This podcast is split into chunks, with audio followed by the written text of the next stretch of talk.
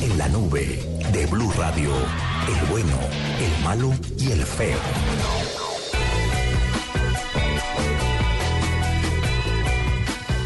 Bueno, lo bueno, lo malo y lo feo nos lo trae por cortesía. eh, perdón un segundo, antes de eso tengo que decir, el trino de Troskiller está sensacional. Sería numeral inolvidable si, Pania- si Don Paniagua se embolara y después se inmolara. Hablando de este participante, pues, espontáneo que tenemos. eh, Santiago Larrota ¿Dónde está?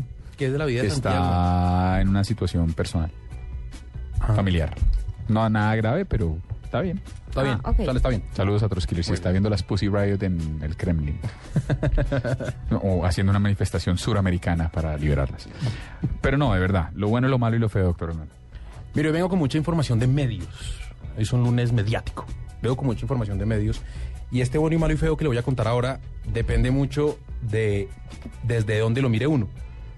Usted y yo, Diego, que, que trabajamos en, en medios y que llevamos un tiempo, sobre todo haciendo medios digitales, lo podríamos ver de otra forma, pero, pero veámoslo desde el punto de vista del consumidor y este bueno y malo y feo se lo voy a dar desde el punto de vista de un consumidor. Consumidor de medios. un consumidor de medios ¿sí? normal.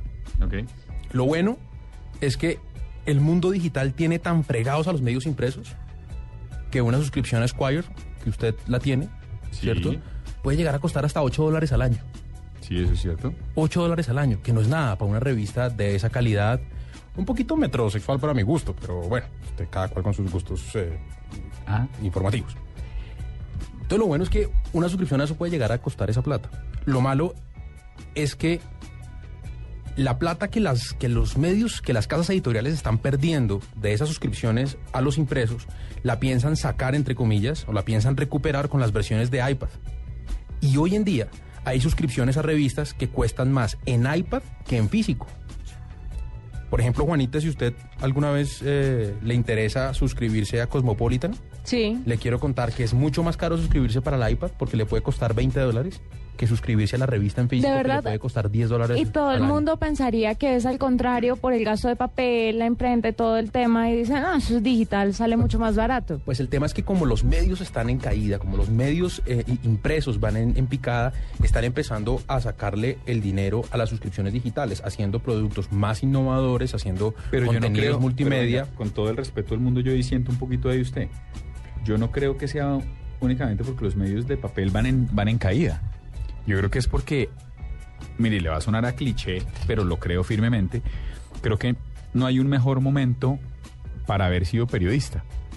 ¿A qué voy? En términos de los recursos, entonces a lo que voy es más, más, más allá de, de, de quererle sacar dinero vía digital, creo que al margen de que usted le saque el mismo dinero o menos dinero o haga futurología o lo que sea, en mi opinión, no irse con una propuesta de valor digital cuando hay dispositivos como la tableta. No, no, estamos totalmente de acuerdo. No, no, Ah, no- bueno. no tiene, no tiene que ver con esto. Lo que, lo que le digo es que las casas editoriales, al, esto no tiene nada que ver con que usted tenga que sacar una versión en iPad eh, competitiva, chévere, que, que, que usted prefiera leer eh, una revista en iPad que en un impreso. Claro que eso, eh, y en eso tiene usted toda la razón. A lo que me refiero es que eh, esta caída en los medios impresos lo que está generando es que empiecen a cobrar el dinero que antes no cobraban por los medios digitales, ¿sí? Y que haya algunas revistas que estén tomando la decisión de cobrar más por su versión en iPad que por su versión eh, análoga. Lo feo de todo esto es que no hemos llegado a eso aquí en Colombia.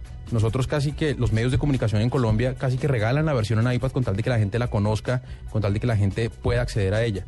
Entonces, bueno, malo y feo que depende mucho de dónde usted lo mire, porque si usted lo mira desde el lado de los medios, desde el lado de los que producen ese contenido, pues seguramente lo bueno va a ser que va a cobrar más por iPad, lo malo va a ser que las que la que, que- que esté saliendo tan barato suscribirse a un medio impreso.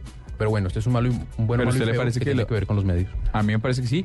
Y me parece que ya hay unas propuestas de valor que están, no solo es la del Wall Street Journal que menciona usted, sino también hay algunas con el Economist, con, con contenidos muy de nicho. Antes estaban acostumbrados a que lo digital se bonificaba. Si usted era suscriptor del impreso, le bonificaban el digital. Sí, ya no. Ahora, si usted es suscriptor del impreso y del digital, paga dos suscripciones. Claro. Porque usted asume que ya no es un volcado del impreso en lo digital, sino que usted está generando un contenido adicional para ese medio digital y eso le tiene que costar más.